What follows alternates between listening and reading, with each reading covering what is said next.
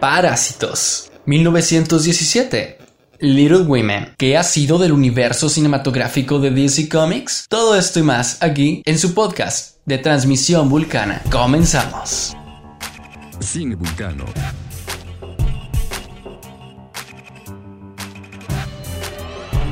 Cine Vulcano. Hola, ¿qué tal?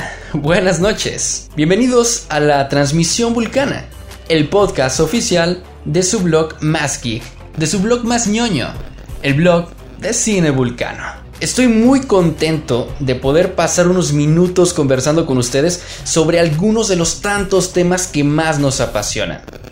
Sin embargo, estoy seguro de que muchos aún se preguntan, ¿pero qué rayos es Cine Vulcano? Pues bien, verán, Cinevulcano es una plataforma de desarrollo de contenido digital de entretenimiento centrada en los temas geek del momento.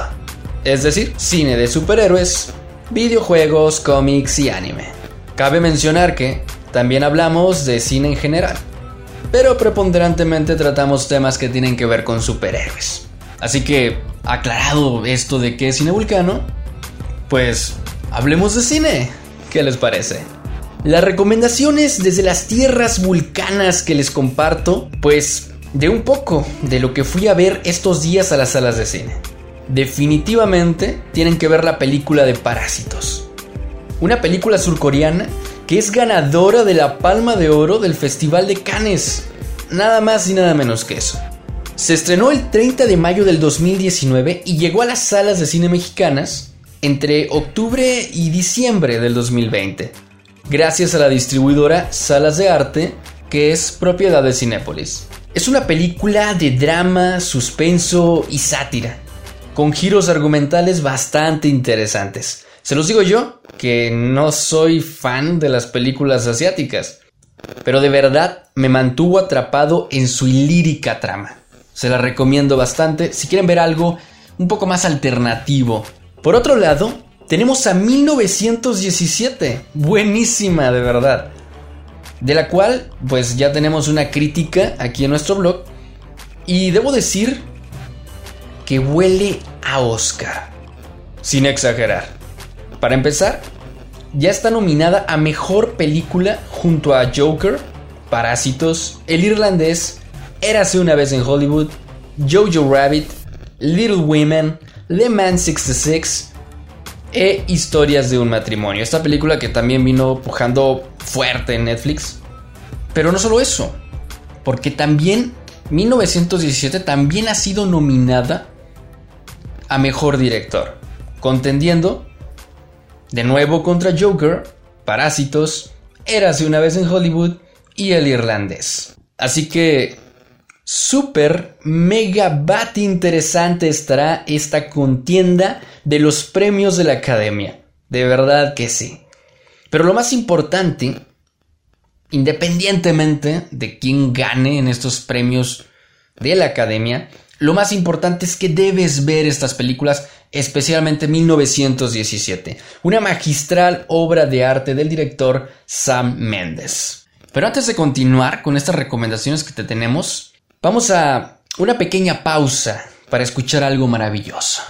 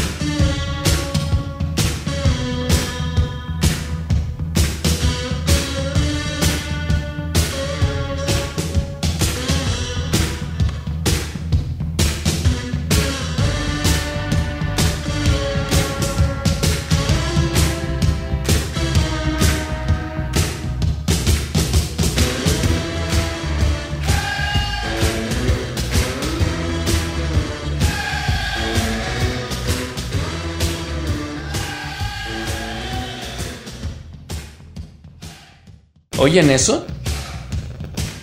Si lo escuchan, ¿saben qué es? Exacto. Es el sonido del Oscar. Así es. Definitivamente.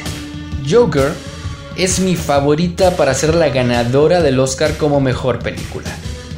Y no solo por el hype que se carga esta película, que no niego ser fanático de DC Comics, sino porque es una maravilla de nivel de producción técnica. Pero ya habrá tiempo para hablar del Joker en otra ocasión. Hay que seguir con nuestras recomendaciones y de verdad, un clásico de clásicos que no sorprende ni de menos que esté nominada a mejor película.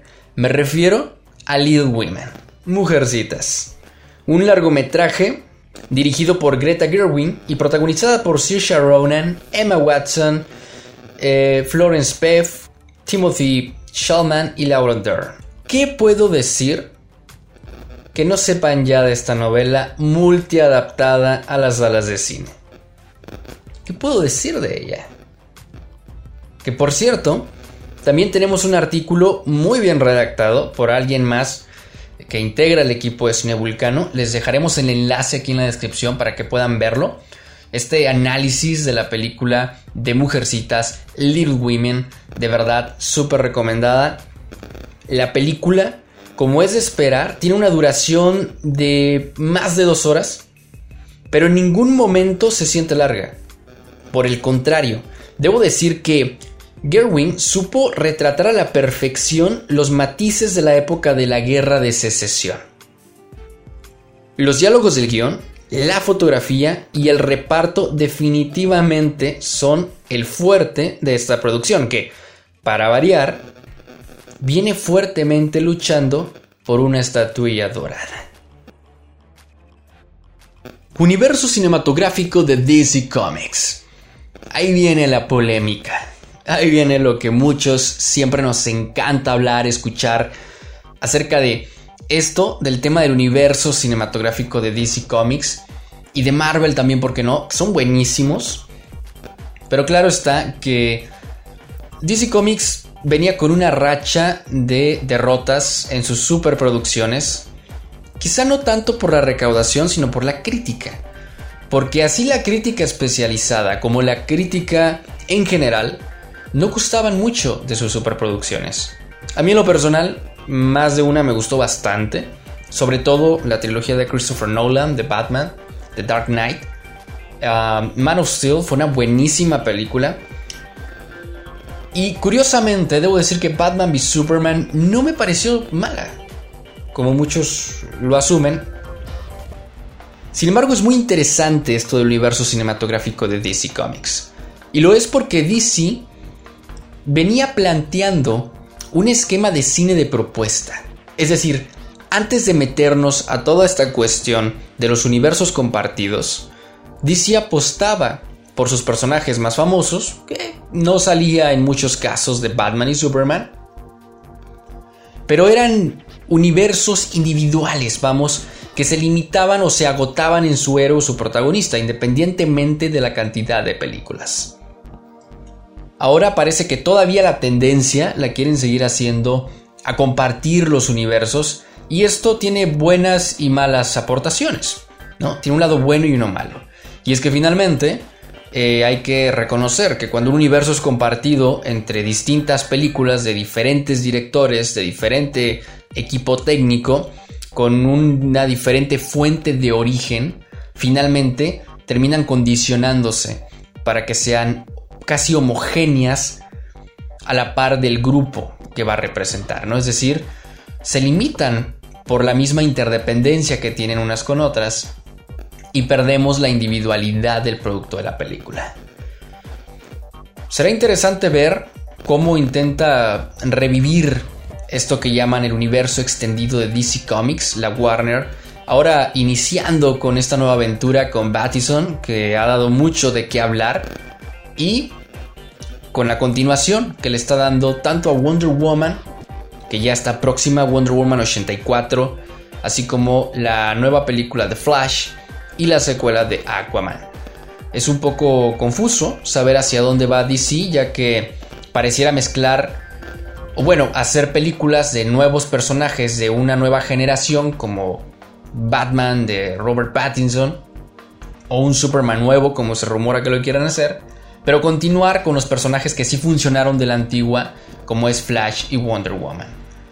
Por ahí se rumora que muy probablemente sea Flash y Wonder Woman los que den pauta a una eh, un reboot de ese universo, es decir, alguno de sus viajes temporales o de cuestiones míticas podrían hacer que el universo se separe o tenga una línea alterna.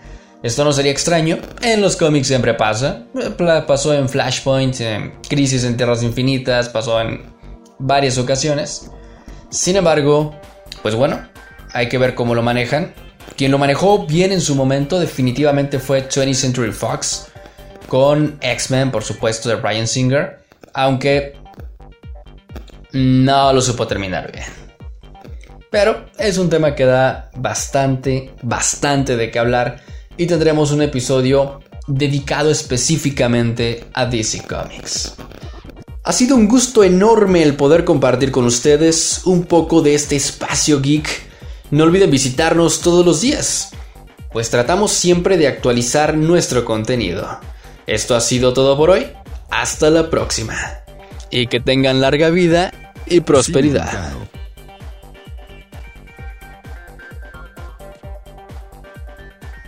Cine Vulcano.